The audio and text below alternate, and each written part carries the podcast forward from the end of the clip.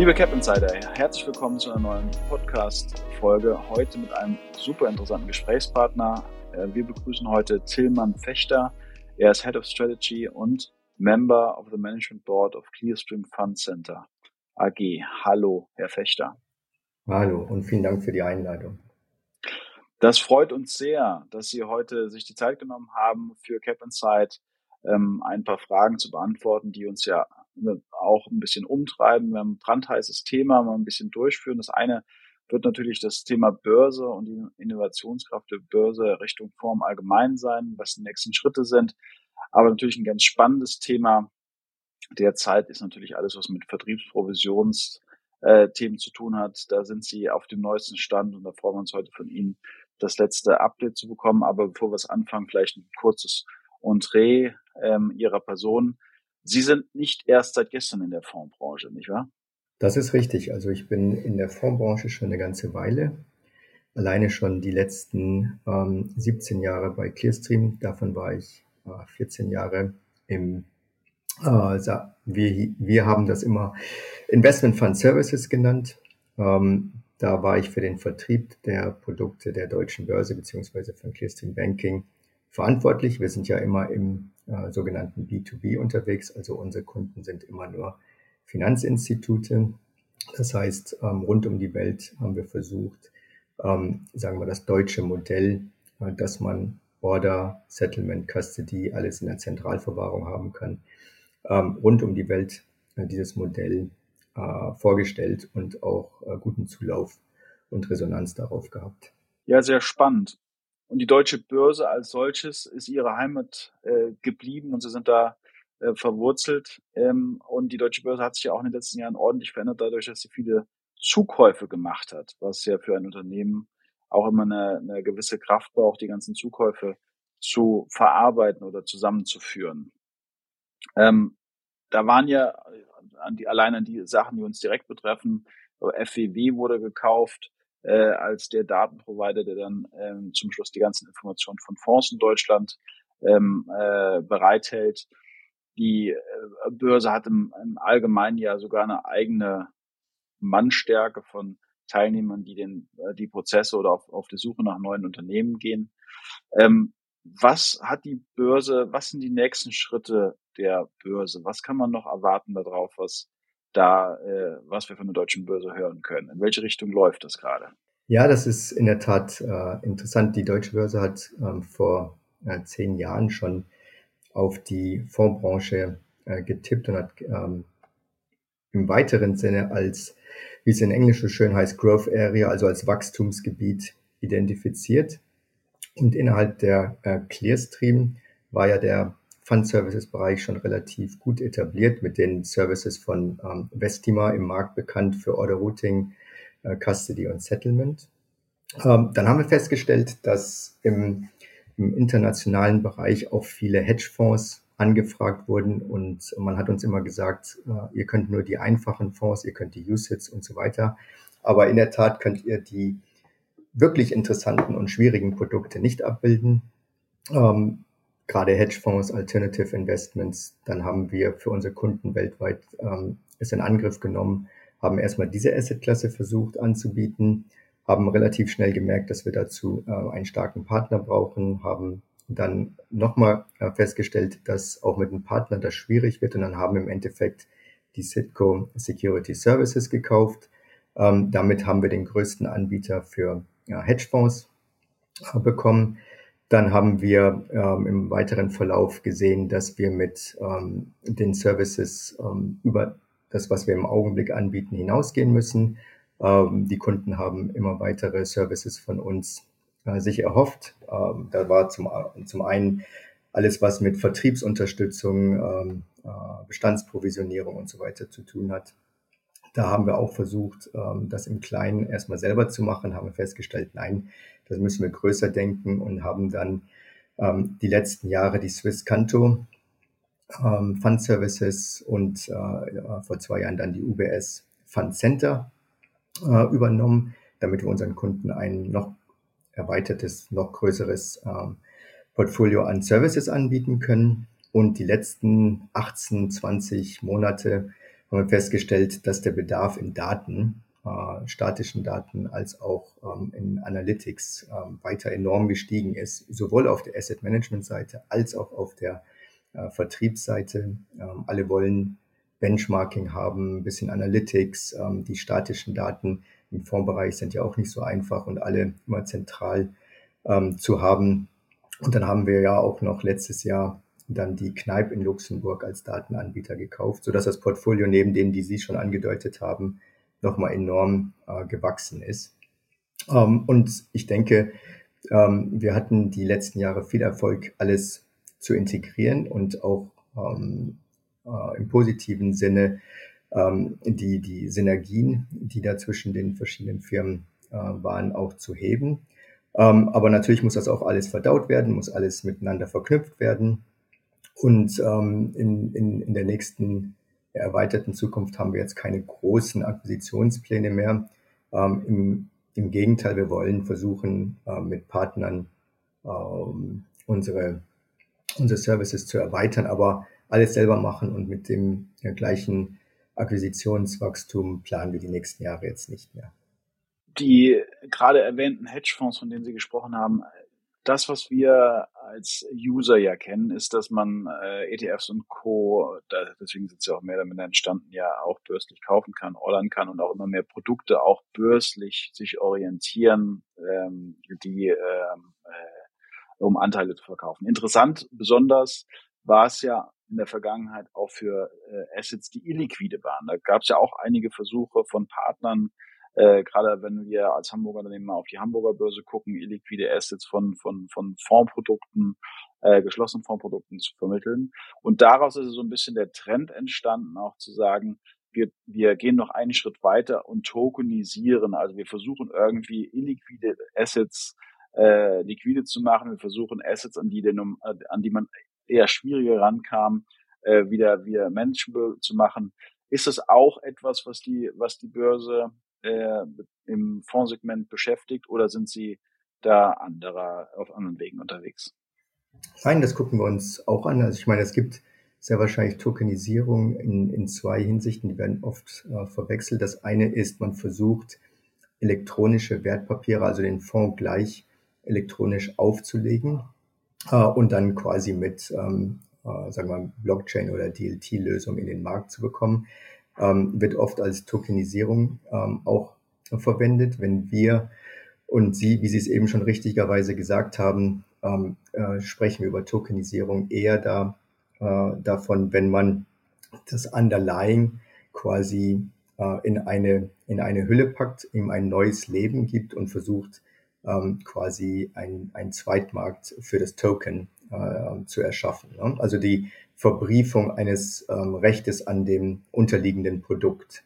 Was wir jetzt natürlich in letzter Zeit ähm, stark beobachten, sind so interessante äh, Initiativen, auch jetzt zum Beispiel äh, ganz äh, nicht so neu, aber relativ neu, auch dass die großen ähm, äh, Private Equity Fonds einen Token ausgeben, der dann in äh, kleineren Anteilen, sagen wir mal, an ein ganz anderes Publikum vertrieben wird. Ähm, wir haben zum Beispiel jetzt beobachtet, dass KKA hat, ähm, äh, die haben ja normal nur Anleger, die große Tickets schreiben, äh, 100 Millionen, 200 Millionen institutionelle Anleger und so weiter.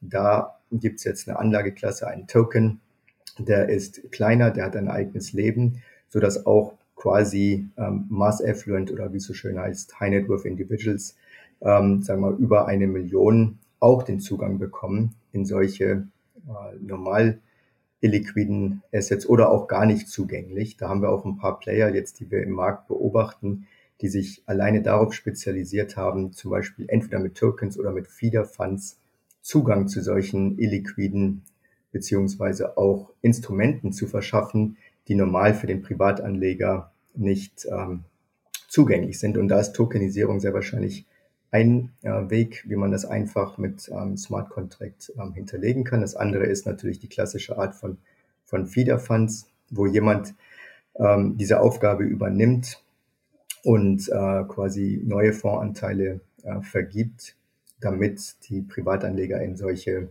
Assetklassen investieren können.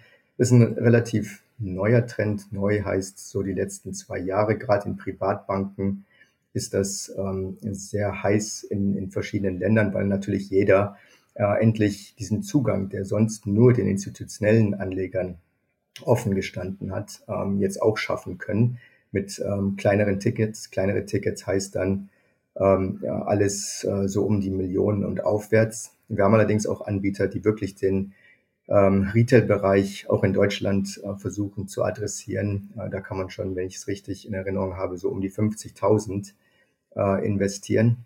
Das wird natürlich interessant, ähm, weil das natürlich ein ganz anderes ähm, Asset ist als das, was wir gewohnt sind. Diese Assetklassen haben alle möglichen interessanten Eigenarten wie äh, Capital Calls, die sind natürlich auch äh, mit Lockup Periods. Das heißt, man kann nicht einfach wieder raus. Und das denke ich, ist dann für den Privatanleger äh, relativ schwer zu verstehen. Natürlich möchte jeder die 20 Prozent Performance mitnehmen.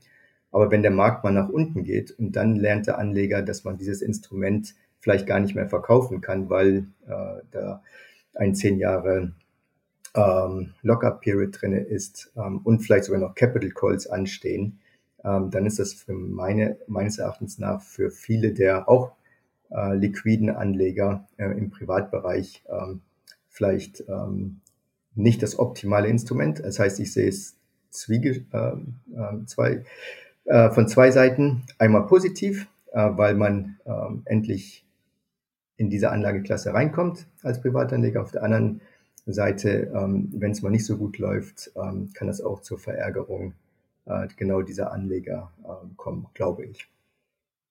Aber Tokenisierung ist def definitiv, definitiv ein spannendes Thema, was wir uns angucken. Und wenn wir sehen, dass ähm, Kunden das wirklich ähm, aufnehmen und interessant finden, dann sind wir auf jeden Fall ähm, immer vorne mit dabei.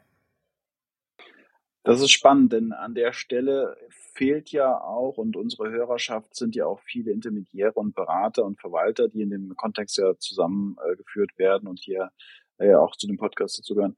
Fällt hier der Beratungsansatz eigentlich eher weg oder wie ist der Berater in diesen Prozess mit eingebunden? Weil hier haben wir auf der einen Seite eine Offerte eines Anbieters, der vorher liquide Assets jetzt in kleinere Portionen verteilt, auch zugänglich macht für, wie Sie sagen, ja auch dann den Endanleger. Aber dieser Prozess findet ja dann eher börslich statt. Ist dann für den Endanleger da noch ein Mittelsmann irgendwo geplant? Also wird da noch über den normalen Kaufprozess auch damit gerechnet, dass jemand zwischendrin berät und dafür dann auch dementsprechend seine Gebühr erhält? Oder wird das dann nur über einen Beratungsabsatz äh, abgerechnet? Oder wird es eher so sein, dass es ausschließlich ein direktes Execution-Only-Modell sein wird? Also ich kenne mich jetzt nicht so gut aus in dem ähm, äh, Endkundengeschäft und in der Beratung, den Beratungsdienstleistungen und den Verpflichtungen, die Berater haben.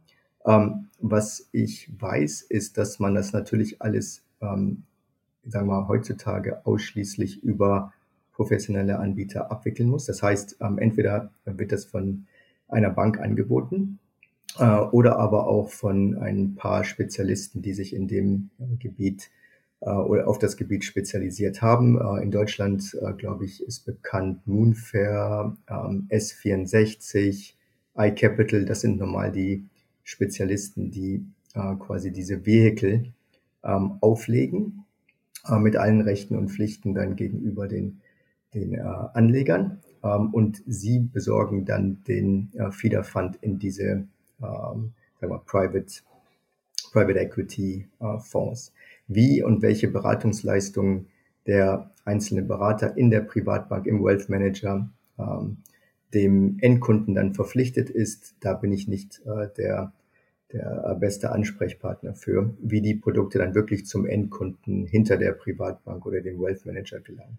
Aber es ist heikel. Definitiv, definitiv. Also wie auch immer dieser Beratungsprozess sein wird. Aber das führt uns ja auch mehr oder minder zu dem nächsten spannenden Thema, was ich ja eingangs schon erwähnt habe. Wir haben ja dadurch, dass wir jetzt in diesem Inducement Ban oder Vertriebsprovisionsthema sind, die Diskussion darüber, wie Provisionen für Fonds gezahlt werden. Das Thema kam schon mal auf vor zwei Jahren, wurde dann wieder abgeschwächt oder sogar vor drei Jahren schon ein bisschen äh, abgeschwächt und ist jetzt wieder in der absoluten Diskussion, keine Provision zu zahlen.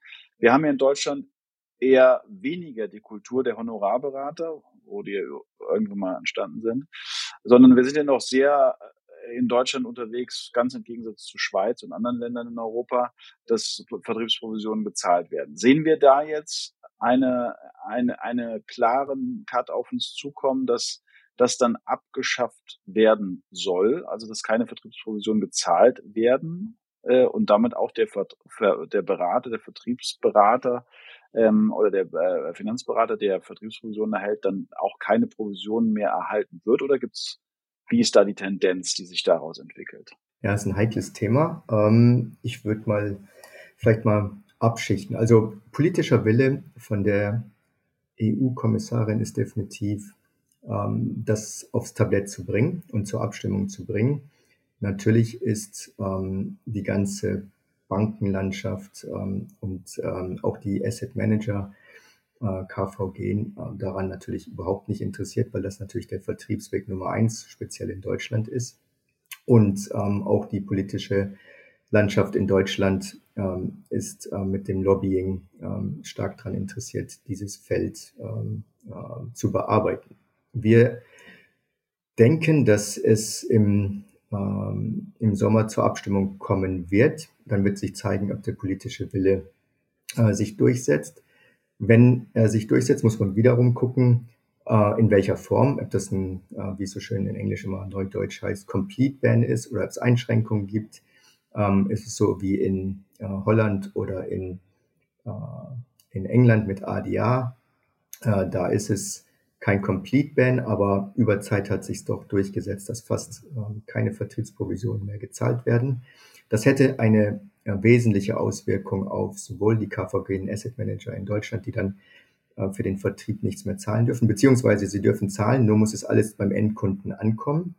Und damit ist natürlich bei den Banken ähm, weniger ähm, Incentives und, und ähm, äh, sagen wir, Beratungsdienstleistungen, die zur Verfügung gestellt werden, weil man halt keine Provisionen mehr äh, dafür bekommen kann. Also ich glaube, das hat eine äh, immense Wirkung auf den ganzen Markt. Ähm, wie positioniert sich dann der Asset Manager? Wie stark beraten dann die Banken und die IFAs noch? Haben die IFAs dann noch ähm, eine Chance, ähm, andere ähm, äh, ähm, Kanäle äh, aufzu, aufzumachen, wo ähm, wo eventuell für andere Dienstleistungen ähm, Geld bezahlt werden kann. Das wird sich zeigen.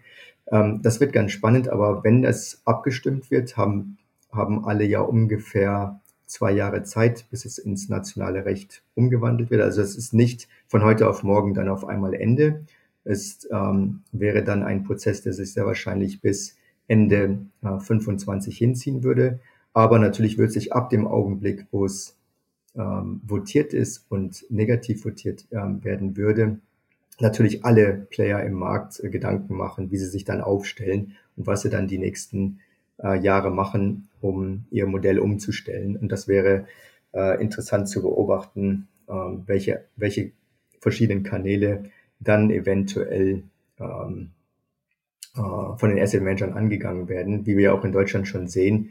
Ähm, ich weiß nicht, wie die Hörerschaft das schon mitbekommen hat, aber so zur besten Sendezeit hat ja auch Vanguard und so weiter ähm, schön jetzt schon Marketing ähm, äh, gemacht für ihre Fonds. Das heißt, wir sehen auch einen Trend, dass vielleicht die Asset Manager oder KVG direkt versuchen, wieder an die Endkunden äh, zu kommen und äh, quasi den Vertriebsweg, ähm, den, den sie im Augenblick benutzen. Vanguard hat zwar keine benutzt die letzten Jahre in Deutschland, war nicht so stark vertreten. Aber gerade für neue Player ist es vielleicht gar nicht so abwegig, ähm, quasi mit einer Marketingstrategie versuchen, Kunden direkt zu, äh, zu bekommen und nicht sich auf die ähm, IFAs oder die Banken zu verlassen, ihre Produkte zu vertreiben. Also wird ganz spannend. Ähm, da wird es auf jeden Fall einiges dann im Umbruch äh, sein, weil auch jetzt schon sehen wir Tendenzen, dass ja, viele Asset Manager versuchen, Endkunden direkt an sich zu binden der Weg, den Endkunden an sich zu binden, ist das auch eine Sache, die für die Börse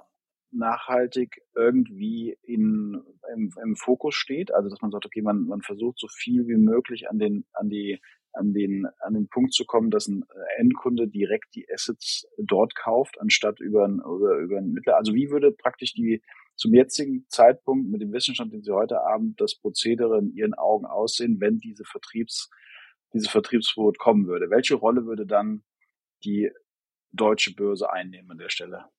Also wir haben zwei äh, komplett verschiedene Angebote. Das eine ist ja den Börsenhandel, ähm, ähm, quasi alle Fonds, die gelistet sind bei uns. Ähm, der ist ja auch heute schon, ähm, sagen wir mal, hoch frequentiert. Also wenn man nicht direkt bei der KVG äh, oder beim Asset Manager kaufen will, diesen Vertriebsweg gibt es heute schon und der wird in Zukunft sehr wahrscheinlich ähm, weiterhin äh, guten Zulauf bekommen. Ähm, das Geschäftsmodell von, von äh, Clearstream ist, äh, oder mit, dem, mit den äh, Fonds Services, ist immer zwischen dem Asset Manager und der Vertriebsbank. Unsere Services sind zwischen den beiden ähm, äh, angesiedelt und wir beabsichtigen nicht, an Privatkunden zu gehen. Das heißt, wir unterstützen auf der einen Seite den Asset Manager damit, dass seine Fonds transparent zum, zur Vertriebsbank äh, kommen, dass er all die Daten hat, die er braucht, ähm, dass er alles für seinen äh, Vertriebsprozess äh, und Unterstützung da hat. Und auf der anderen Seite versuchen wir, ob die Bank jetzt in Singapur ist oder in Chile oder in Deutschland, ähm, versuchen wir, dass alle Fonds, die diese Bank für ihre Kunden kaufen will, auf unserer Plattform ist und dass sie sich keine Gedanken machen müssen, in welcher Währung müssen wir das bezahlen, am besten ähm, wo sind die gelagert, ähm, wie muss ich die bezahlen, wie kriege ich die in mein Depot, das übernehmen wir. Aber unser Geschäft ist nicht das Geschäft hinter der Bank. Das heißt, ähm, das Geschäft, wie die Bank berät, in welche Fonds und so weiter sie berät ähm, und die Endkunden dahinter, ähm, die sehen wir nicht und das ist auch nicht unser Geschäftsmodell. Das heißt, es ist für uns, ähm, wäre es nicht besonders lukrativ, wenn Asset Manager direkt an die äh, Kunden gehen. Ist übrigens auch nicht lukrativ für die Bank, ist auch nicht lukrativ für den IFA, ähm, ist ähm, aber für den Asset Manager ein valider Weg, äh, direkt an den Kunden zu gehen und ein bisschen mehr in Marketing zu investieren. Ähm, das mögen viele in der Landschaft nicht gut finden, aber es ist ein Trend, den wir nicht umdrehen können. Ähm, der könnte sich verselbstständigen.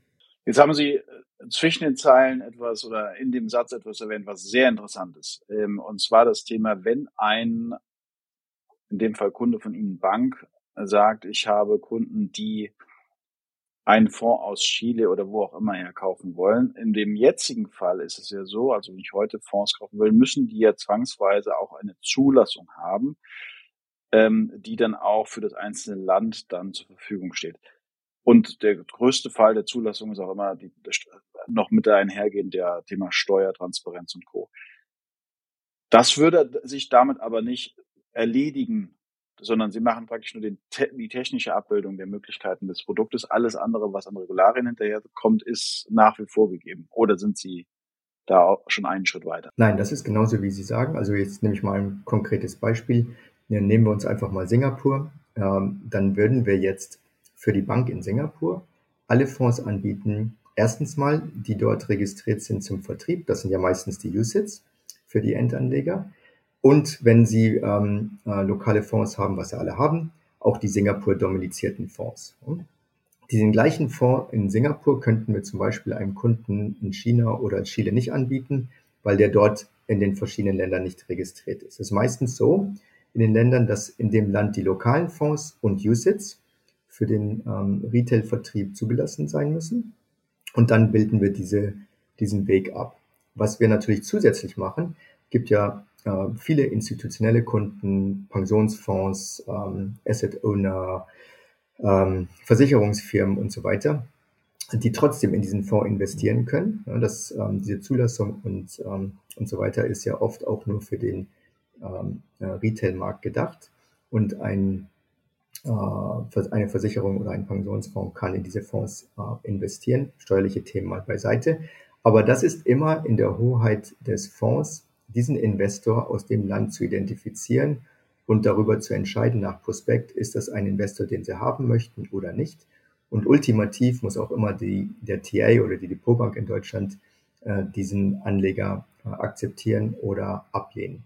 Das ist in der Hoheit des, ähm, des jeweiligen Asset Managers. Wie Sie richtig gesagt haben, wir sorgen dafür, dass er den technischen Zugang bekommt und dass, wenn er ein äh, valider Investor ist, diese Fonds kaufen könnte. Aber wir haben keine Services, wo wir Vertriebszulassungen ähm, für die Leute in den verschiedenen Ländern äh, und für die Gesellschaften beantragen und so weiter. Das ist ähm, nicht in unserem Serviceangebot. Ja, sehr spannend. Würde ich zu äh, dem, dem letzten Thema kommen, und zwar Zukunft. Also was ist neben dem Thema, ähm, die wir jetzt schon besprochen haben, wo sehen Sie die Fondsindustrie in den nächsten Jahren äh, sich hinentwickeln? Der Hintergrund meiner Frage ist, wir haben irgendwann mal gesehen, dass es in, in gerade, wenn wir jetzt nur uns auf Deutschland fokussieren, ähm, erstmal eine Fokussierung von gemanagten Fonds gab. Dann gab es die Open Architecture, die gekommen ist. Das heißt, man hat äh, Fondsplattformen gehabt, die mehr als nur ihre eigenen Produkte an, äh, angeboten haben. Wir erinnern uns noch an die ersten Gehversuche von ADIC, die dann zur eBirds wurde. Wir haben eine FFB, wir haben eine AAB gehabt. Jetzt sehen wir eine Konsolidierung am Markt plötzlich. Ne? Sie werden aufgekauft. Ähm, eine FFB und eine AAB gehören plötzlich im selben Besitzer, äh, im selben Eigentümer. Ähm, äh, sehen Sie da auch eine Konsolidierung wieder an dem Markt, nachdem jetzt erst Markt doch sehr vielfältig geworden ist, dass es da eine Marktdominanz geben wird, also hinsichtlich der, der Besitzverhältnisse und zweitens vielleicht auch der Produktvielfalt. Denn zurzeit haben wir ja unendlich viele Fonds, auch teilweise in einer Peer Group, aber nur wenige haben das meiste Geld, also vor allem die Hauptassets. Der Druck von außen wird immer höher auf die Kosten, die wir ja durch, äh, auch durch den Verbraucherschutz immer sehen.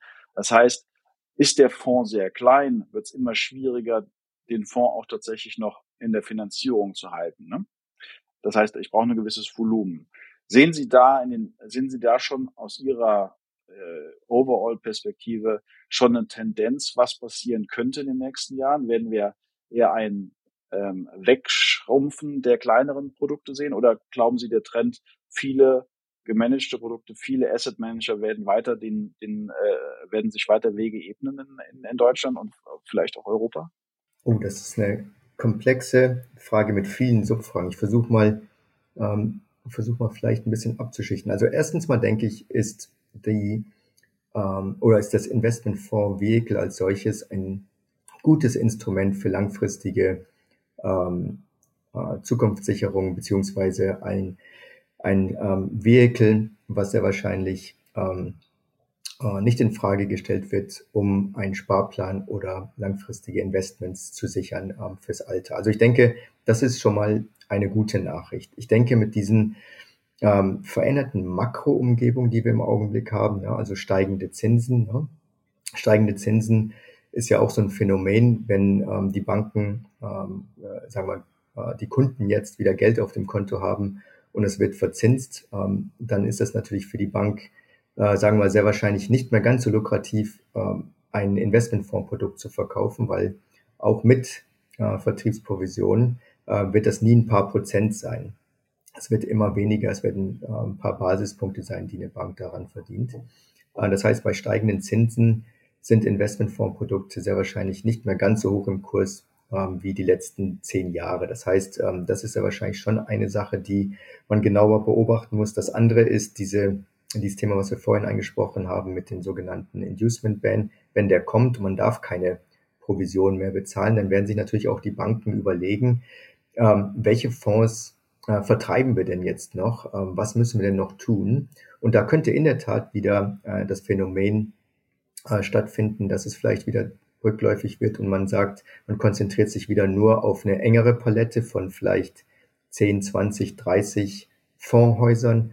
Vielleicht geht auch wieder sogar der Trend hin, dass man sagt, ähm, man versucht wieder die Inhouse-Fonds äh, stärker zu pushen, ähm, weil man wieder mehr davon hat, äh, die eigenen Produkte in Umlauf zu bringen. Das könnte in der Tat alles ähm, Auswirkungen haben, wie sich die, wie sich die Banken da positionieren. Das andere ist, auch die Asset Manager werden natürlich ähm, äh, mehr und mehr Probleme bekommen ähm, und ihre Fonds, ihre Fondspalette äh, nochmal überdenken, äh, weil vieles ähm, sehr wahrscheinlich dann nicht mehr bezahlbar ist. Auch da äh, wird sich, äh, wie vorhin schon angedeutet, vielleicht eine ein paar Überlegungen in den Asset Managern stattfinden.